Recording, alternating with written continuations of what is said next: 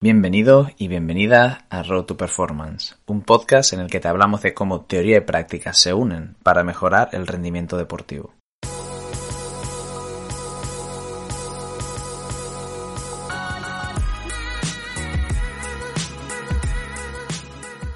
Hola a todos y todas, ya estamos aquí con un nuevo episodio de entrevistas en Road to Performance. En esta ocasión una, pequeña entrevista en formato papercast, estas, estos formatos en los cuales entrevistamos a compañeros que están realizando diferentes publicaciones en el ámbito del rendimiento, tratando de aplicar eh, los conocimientos teóricos a la práctica o tratando de aportar información sobre la realidad deportiva para que muchos de nosotros podamos después aplicarla en el, en el día a día.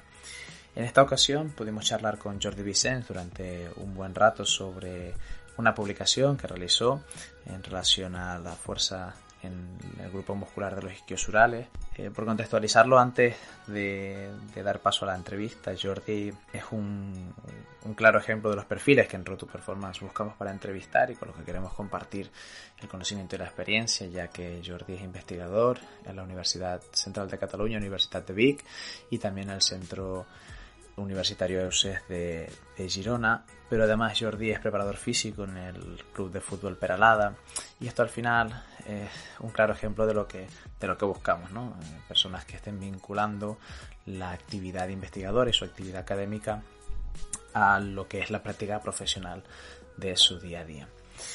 Creamos que, esta publicación en concreto, que os dejaremos en los comentarios del episodio de, de Jordi, es de gran interés porque se realiza no en jugadores de fútbol de élite, sino que se realiza en, jugadores de fútbol de Cataluña, de un nivel no, tan profesional, ¿no? digamos, sino un nivel más amateur, y que seguramente que es de gran interés por el mero hecho de que podemos recoger estas ideas, estos resultados, estas conclusiones que ellos planteaban en esta investigación y llevárnosla a nuestro terreno, que seguramente muchos de los que nos estáis escuchando, muchas de las que nos estáis escuchando, estáis más vinculados seguramente a estos entornos no tan profesionales de, rendimiento deportivo. La verdad que agradecerle a Jordi la predisposición y, la amabilidad en poder charlar con él durante, durante un buen rato. Esperamos que esta entrevista os guste tanto como nos ha gustado a nosotros, en la cual hemos conseguido también aprender mucho del trabajo que está realizando Jordi dentro de su, del marco de su tesis doctoral. Así que sin más os dejamos con la entrevista.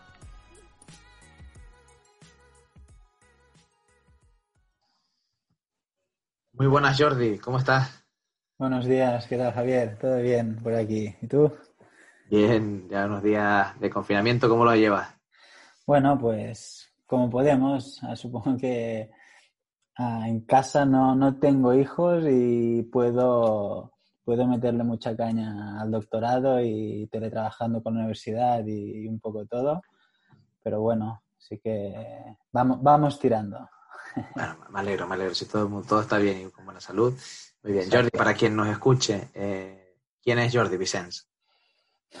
Buena pregunta. Bueno, yo soy, no sé cómo definirme, la verdad, porque estoy un poco en muchos sitios. por ejemplo, estoy de preparador físico en, el, Perelada, también de preparador físico en un centro de entrenamiento y fisioterapia que se llama Sport Clinic, que llevo cinco años y medio allí. y, luego también estoy dando clases en la Universidad de Girona, en EUSES y en Vic, o sea, un poco en muchos sitios y también terminando el doctorado. Bueno, eres, el, típico perfil que en Roto Performance estamos buscando de gente que trabaja en el campo, gente que está investigando, tú a través del doctorado y además que, que impartes docencia. Así que, bueno, de este, de este círculo, ¿no? Que, tratamos de, llevar todos y de cerrar. Em, primero de todo, agradecerte también tu predisposición a charlar con nosotros y a contarnos un poco sobre, sobre uno de tus trabajos que, que habéis publicado recientemente. Y sobre eso te voy a preguntar, para contextualizar un poco e introducir el tema, es una publicación que dejaremos en la descripción del capítulo, del episodio, que va sobre fuerza en isquios, eh, fuerza céntrica en isquios, asociados con, la edad y, lesiones en fútbol. Entonces, ¿qué os llevó a investigar sobre este tema? Mira, para situarte un poco, esto es, estoy haciendo la tesis doctoral y esto es el segundo artículo de mi tesis sí, que ya fue publicado, si no me equivoco, en, abril de, este 2020, ¿no? Mi tesis empecé, o, la idea de mi tesis es estudiar un poco, relacionar la, fuerza de isquios en futbolistas, la fuerza excéntrica, eh, con este artículo, y, pero sobre todo ligarlo un poco con el trabajo con máquinas inerciales, ¿sí? compararlo con, máquinas gravitacionales. Ah, empecé con un sistema teórico con metaanálisis comparando estos dos tipos de intervenciones Luego he sacado este artículo y, viene otro, en principio, que pronto, con un poco de suerte, será publicado, va aceptado y publicado, sobre el cambio de la fuerza excéntrica en isquios en, futbolistas durante el periodo transitorio de verano, ¿sí? el off-season. Y, bueno, ah, para terminar un poco, ¿no? Ah, desarrollaremos una intervención que espero que en algún día la podamos, llevar a, cabo, ¿no? Comparando diferentes entrenamientos, sobre todo comparando inerciales con gravitacionales, ¿no? Para ver cuáles nos dan mejores adaptaciones y a nivel, a nivel de rendimiento y a nivel un poco, entre comillas, ¿no? de prevención de lesiones. Sí, pues este eh, es el segundo artículo que analizamos con diferentes equipos de tercera división primera catalana y segunda catalana, sí, creo que eran 17 equipos, donde queríamos ver cómo afectaba la lesión en la temporada anterior en los isquiotibiales, sí, en la fuerza durante la pretemporada. Por lo tanto, un poco el, objetivo era este, ¿no? Y también ver un poco si la edad y la duración de la lesión previa afectaban o no a esta fuerza. Por lo tanto, como, como preparadores físicos o como fisios ¿no? de un equipo, ah, nos poníamos en este, en, este, en esta situación de decir, vale, llega la pretemporada, puede ser que hayas tenido jugadores de la temporada anterior, por lo tanto ya conoces un poco su historial lesivo, sobre todo la última temporada, pero te puedes encontrar con jugadores ¿no? que, que te llegan nuevos en el equipo. Y la pregunta era, vale, sobre todo en fútbol, que la lesión más muscular más importante son los, las lesiones de, en los isquiotibiales, ¿no? La pregunta era, vale, si este jugador se ha lesionado la temporada anterior, ¿va a tener menos fuerza o no? Básicamente quería responder un poco esta pregunta. Y realmente quería buscar también si los jugadores más veteranos, ¿no? Más mayores, ¿no? Tenían menos fuerza también al hacer, o más fuerza, ¿no? Era un poco la pregunta. Pero nuestra sospecha era que los mayores tenían más déficit de fuerza. Y un poco quería responder estas preguntas. O sea, claro, la muestra estudiada en verdad una muestra entiendo que es muy heterogénea entre la, división en la que lo les hice, ¿no? La categoría donde competían y que buscabais estas diferencias con la edad, por lo tanto ibais desde jugadores muy jóvenes a jugadores muy veteranos. Correcto, sí, los criterios de inclusión eran jugadores mayores de 18 años, sí que jugaran en estas categorías de fútbol federado, ¿no? Ah, sí que es cierto que un segunda catalana, solo teníamos dos equipos de segunda catalana. Sí, los equipos eran yo soy de, de Figueras, una, una ciudad pequeñita de, Girona, ¿no? Y, pero vivo en Girona. E intentamos buscar equipos de la provincia de Girona y, también cogimos un par de equipos de Barcelona, ¿no? Pero la mayoría de jugadores ah, o equipos eran tercera división y primera catalana, ¿sí? Y luego había solo dos equipos de segunda catalana. Por lo tanto, si ponemos un poco en perspectiva, en contexto, este tipo de jugador, ¿no? Sería un jugador semiprofesional, ¿no? que entrenan tres, cuatro días por, por semana y, compiten uno en fin de semana. Por lo tanto, bueno, nivel medio alto, ¿no?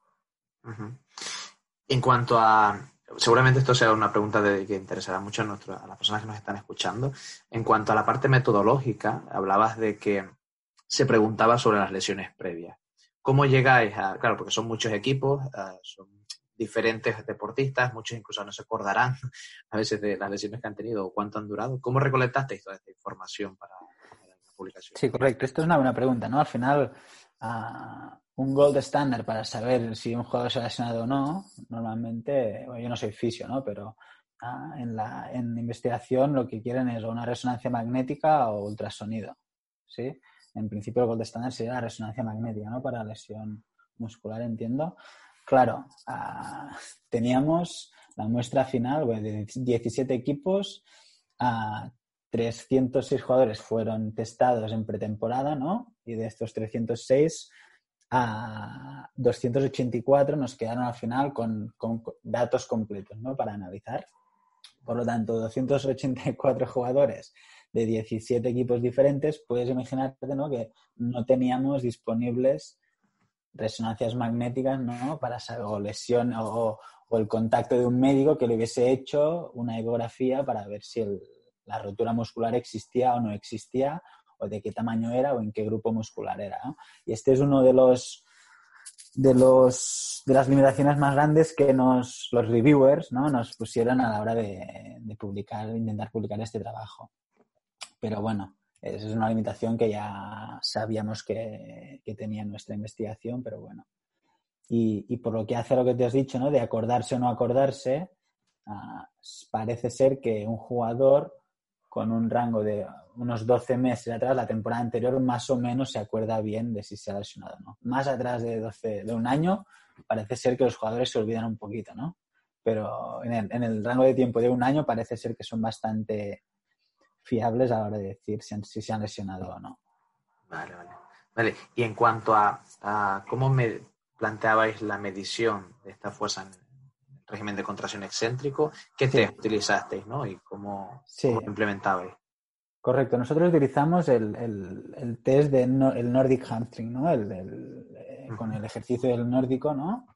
Donde tienes los tobillos anclados con dos gagas de fuerza puedes medir la fuerza de las dos piernas ¿no? por separado. Aunque sigue cierto, a mí no me gusta mucho analizar asimetrías con este test porque es bipodal, ¿no? Se hace, se mide a la vez, las dos piernas a la vez y depende de cómo puedes. No, no, tengo muy claro cómo, cómo, esto puede afectar a las asimetrías, pero bueno, dejamos aparte, ¿no? Pero, pero sí es cierto que, que medimos este test básicamente porque es la máquina que nos, nos cedieron. ¿sí? Estamos haciendo, Ernesto Esteba y yo hemos hecho el doctorado muy a la par y nos dejaron desde Australia la máquina, la, Norboard, ¿no? que era un, era un prototipo, no sé si alguien lo habrá visto alguna vez, ¿no? que era, no es la Norboard que existe hoy en día, ¿no? que a nivel estético es, es una pasada y, todo va por... ah, bueno, está con el Bluetooth, con el iPad, nosotros teníamos un prototipo y básicamente utilizamos esa porque es la que teníamos. Sí que es cierto que nos planteamos hacerlo con dinamometría porque también teníamos dinamómetro, pero sí que es cierto que el dinamómetro es muy dependiente del, testador, de quien hace la prueba, ¿no? Porque depende del ángulo, depende de la fuerza, tiene que estar muy entrenado y, y, esto no lo, por eso lo descartamos. Y tendríamos otros test con plataformas de fuerza o con otras galgas de fuerza, pero lo desestimamos, básicamente porque el Nordic, ah, justo en 2014-2015 salieron ah, artículos diciendo que se podía, en principio, predecir los jugadores que se podrían lesionar en un futuro. Sí, aunque esto lo podemos poner un poco entre comillas, ¿no? Esto de predecir quién se va a lesionar yo creo que es muy agoserado. Pero, pero bueno, es, es, lo que teníamos y sí que es cierto que a lo mejor no es un test muy específico a nivel de si se analiza la lesión del isquio, que normalmente es en sprint, donde hay flexión de cadera y extensión, extensión de rodilla, ¿no? este es un ejercicio donde ah, la cadera está fija ¿no? a, cero grados y, la, y hay flexión de rodilla. ¿no? Es un poco... Pero bueno, sí es cierto que es un test máximo excéntrico que nos interesaba y a nivel de testar jugadores es bastante rápido si lo tienes bien organizado. Vale, vale. Claro, ahora, eh, no, no, por entrar en mucho debate, ¿no? pero ahora, como comentaba, se publicó hace unos años, digamos, los beneficios o, esa parte positiva respecto al Nordic Hamstring, ya como test o como ejercicio propiamente de, proceso de. Ahora eh, sí que se ha puesto otra vez de moda diciendo, bueno, si realmente todo aquello que se comentaba en las primeras publicaciones eh, es así, ¿qué limitaciones tiene? Sí, correcto. Los australianos, tuve la suerte de ir a hacer una, estancia de, tres de seis semanas en total, tres semanas en, Brisbane y tres semanas en, Melbourne, ¿no? en la QUT y la ACU con Anthony Shield y David Opar, y para, ver un poco cómo trabajaban ellos, rascar un poco, ¿no? Y, la gente los, los, los pone mucho en que solo hacen nórdicos y son muy simplistas en la hora de ver las lesiones y tal pero la verdad es que son mucho más comprensivos y engloban ah, mucho más que un solo ejercicio, ¿no? pero sí que es cierto que cuando ellos testan con el Nordic Hamstring, ellos se han dado cuenta que al final el peso corporal puede ser un limitante. Sí, porque al final estás aguantando ¿no? tu caída. Pues el peso corporal puede ser un limitante con jugadores muy fuertes. Es decir, con jugadores muy fuertes que son capaces de hacer la bajada muy lenta, con estos jugadores tendrías que utilizar más peso. 5 kilos, 10 kilos, 15 kilos a la hora de hacer el ejercicio. Pero bueno, esto lo dejamos para otra charla, si quieres. Sí, sí, sí. Esto sin duda nos daría para hablar largo y entendido de cómo, implementar todo esto. Ah, por seguir un poco sobre, sobre la publicación y los resultados, Jordi. ¿Cuáles son los resultados que habéis obtenido? ¿no? Pues supongo que, claro, una de las variables que mirabais era la edad, ¿no? la edad. ¿Cómo se diferenció por grupos de edad? Al final, la hipótesis se... Correcto. Mira, cuando, cuando nos planteábamos analizar los datos, tú cuando analizas unos datos puedes, por un lado, categorizar o no, no, categorizar las variables. Por ejemplo, una variable continua como puede ser la edad, tú la puedes categorizar con grupos de edad, ¿no? Pues entre 18 y 23 años, entre 23 y 28 y mayores de 28. ¿sí? Y esto era una cosa que yo quería hacer, ¿no? Por decir, a ver los más jóvenes cómo de fuertes están, a ver los de mediana edad, bueno, mediana edad, ¿no? En, nuestra muestra, ¿no? Entre 23 y 28 años cómo están y los de mayores de 28 años cómo están. Pero se pierde información. Cuando, cuando categorizas se pierde información porque estás metiendo en el mismo saco un jugador de 18 años con un jugador de 23. En cambio, el de 23 y el de 24, que solo se un año, ¿no? Están en grupos diferentes, ¿no? Y ah, por lo tanto, decidimos no categorizar y utilizar la variable edad como una, como una variable continua. Por lo tanto, si, son, si categorizamos por edad, haríamos una nova, ¿no? ¿Sí? Ya que quieres que hablamos de métodos, te hablo de la parte estadística, ¿no? Haríamos una nova y si no categorizamos, una opción es el, el, linear mix model o el linear, no, no mix, perdona, un, linear model. Por lo tanto, hicimos un modelo lineal para poder analizar la, cómo la edad afectaba. Pero luego, claro, la, la variable, aparte de la edad, tenemos la variable lesión. ¿Sí? Lesionado el año pasado, ¿sí o no? Y por cuánto tiempo, ¿no? Por lo tanto, analizamos por un lado la edad y la edad nos salió que es, significativa en el modelo. ¿sí? Por lo tanto, los jugadores mayores tenían menos fuerza. ¿sí? Si quieres, luego hablamos del, porcentaje de, reducción de fuerza y un poco ah, cuánto de débil es un jugador más veterano que un jugador más joven. ¿sí? Y luego, por lo que hace a la, a la lesión de isquios de la temporada anterior, ¿sí? los jugadores que habían tenido lesión en la temporada anterior eran más débiles, sí, pero sobre todo eran más débiles por el grupo que se lesionó más de tres semanas. Sí, que estuvieron parados, ¿no? Por una lesión de isquios por durante más de tres semanas.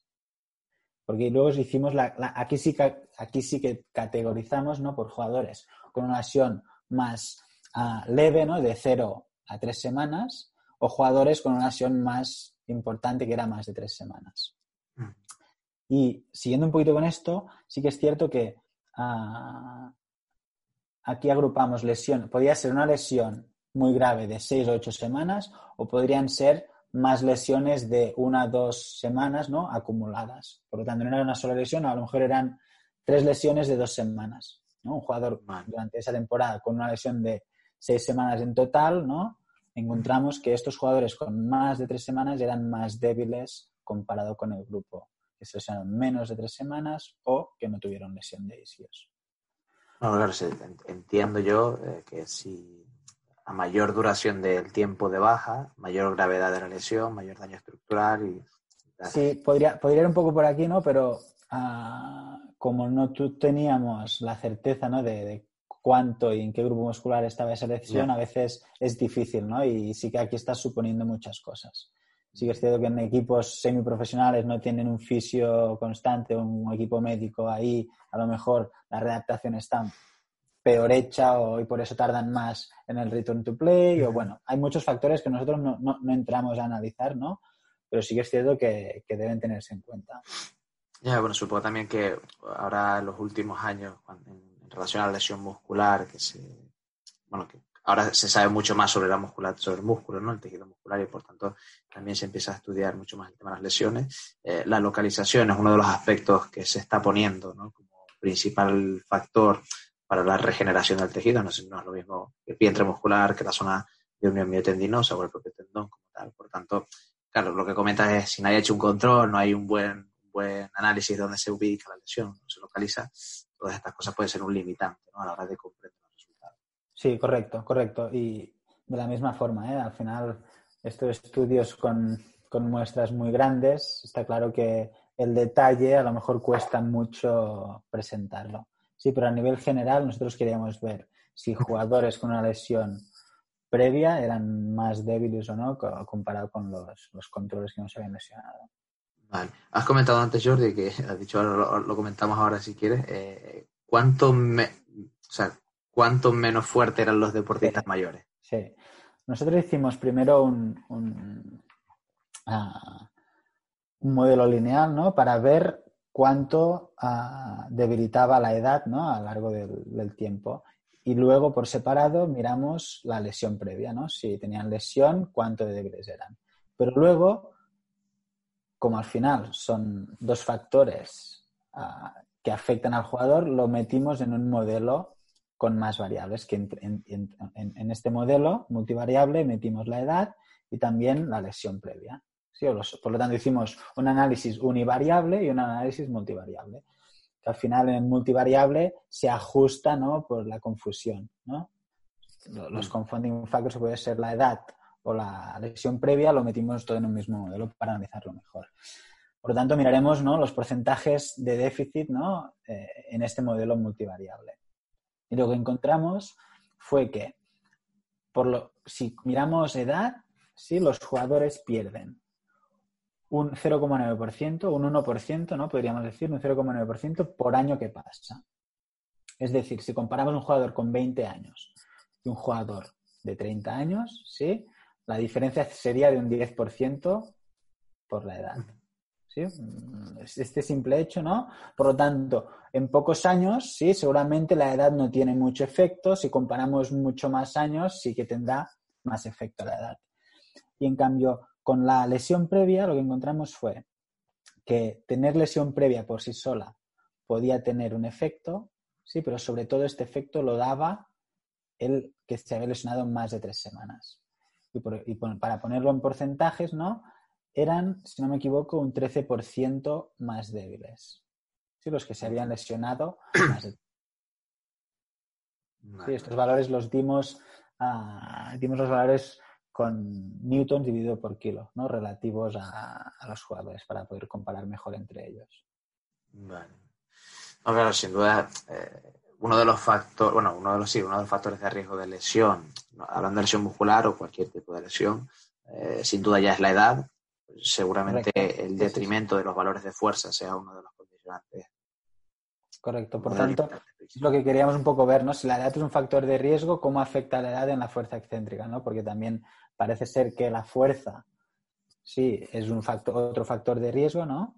Que a veces puede estar, puedes encontrar a publicaciones que sí que son predictores de futuras lesiones y tal, pero bueno, esto ya no, no, vamos a entrar en eso porque tampoco soy, bueno, no, no domino mucho, ¿no? Pero si, si edad es un factor de riesgo y fuerza parece ser que es otro factor de riesgo, ¿cómo afecta ¿no? una lesión previa a esto? Y la lesión previa es otro, al final la lesión previa es lo que da más riesgo a una futura lesión. ¿no? Queríamos ver cómo afectaban estos, estas diferentes variables y factores más uh, intrínsecos, ¿no? Toda esta información, Jordi, ¿cómo, para las personas que nos escuchan, seguramente hay muchos preparadores físicos y, como está muy extendido el preparador físico en el fútbol sobre todo, ¿cómo podrían eh, aplicar todo este conocimiento, todos estos resultados para su día a día? ¿Qué cosas podrían sacar para aplicar? a ver, como, como hemos, todos los preparadores físicos que se encuentren ¿no? trabajando en estas categorías, ¿no? primera catalana, tercera división, ¿no? incluso en fútbol más amateur, ¿no? pero a lo mejor la figura del preparador físico por debajo de segunda catalana a lo mejor no es tan extendida, ¿no? Al final si no hay dinero, las figuras tampoco están presentes, ¿no? A veces. Ah, pero al final, con este tipo de jugadores, si sabemos que estos jugadores se han lesionado menos de tres semanas, probablemente si no tenemos tiempo de testarlos, porque a veces con 22, 25 jugadores o 18, los que sean en un equipo de fútbol, a lo mejor no tienes el material, ¿no? las herramientas para poder ah, testar la fuerza, pues puedes suponer que estos jugadores que se han lesionado por menos de tres semanas no tendrán un déficit de fuerza en los isquiotibiales. En cambio, los que sí que se han lesionado más de tres semanas, la temporada anterior, pueden tener un, déficit, podríamos decir, más o menos importante, ¿no? un 13% en, en, en la musculatura isquiotibial.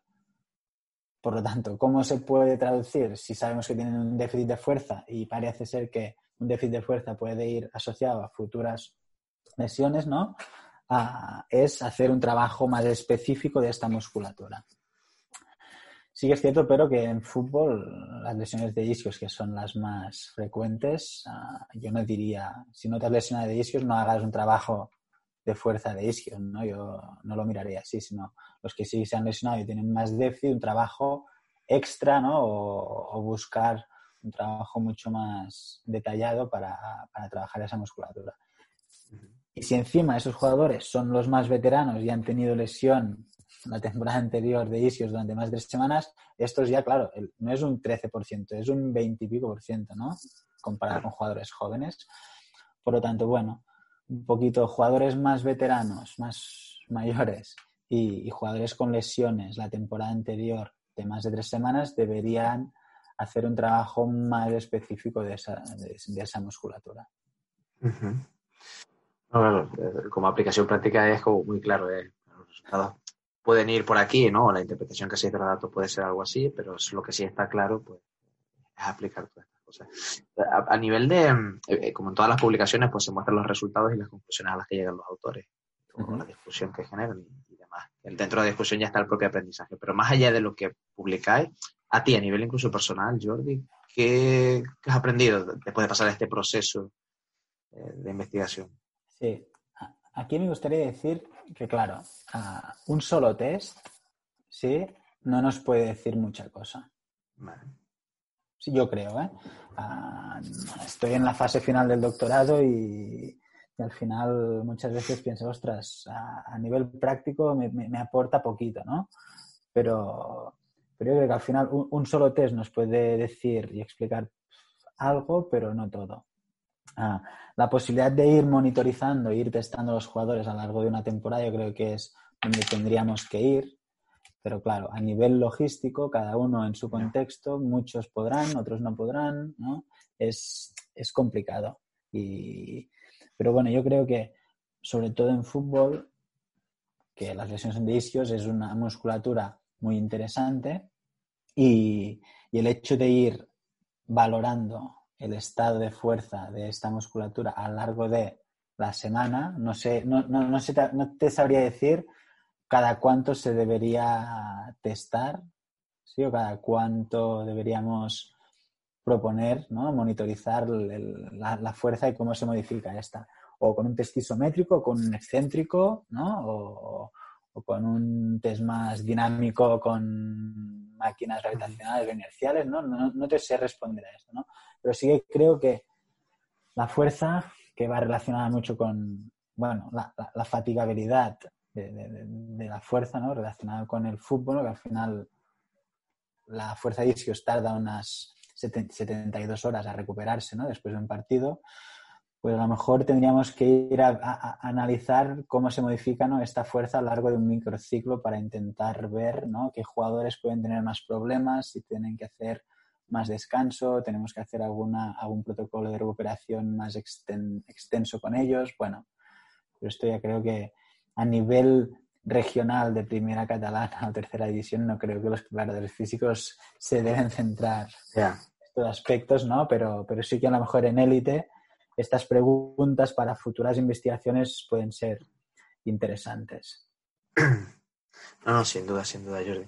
Eh, normalmente este tipo, el, formato que estamos haciendo paper es un poquito más reducido, pero me ha parecido tremendamente interesante todo lo que comentabas y además creo que de una manera muy pedagógica y didáctica, como lo has explicado, creo que eh, sin duda eh, puede ser un el conocer este tipo de resultados, este tipo de publicaciones como la tuya, ayuda a preparadores físicos en cualquier entorno. Ya ahora estabas comentando más que en la élite se puede hacer este seguimiento, pero tener este tipo de información, sea de esta manera genérica, digamos, eh, ayuda ya de por sí a preparadores físicos en entornos más, más amateur, digamos. Por lo tanto, creo que ha sido tremendamente interesante. Jordi, lo que sí te diré es que de cara al futuro, por mi parte, emplazarnos a volver a charlar largo y tendido sobre, no solo sobre lesiones en isquios y el trabajo excéntrico, sino sobre algunos otros temas que, que sé que también dominas y trabajas. Y por la parte de Roto Performance, nada, eh, agradecerte tu tiempo y toda la explicación que nos, que nos has hecho. No, pues, gracias a mí porque, bueno, al final es un placer poder compartir ¿no? la, la, investigación y la experiencia profesional.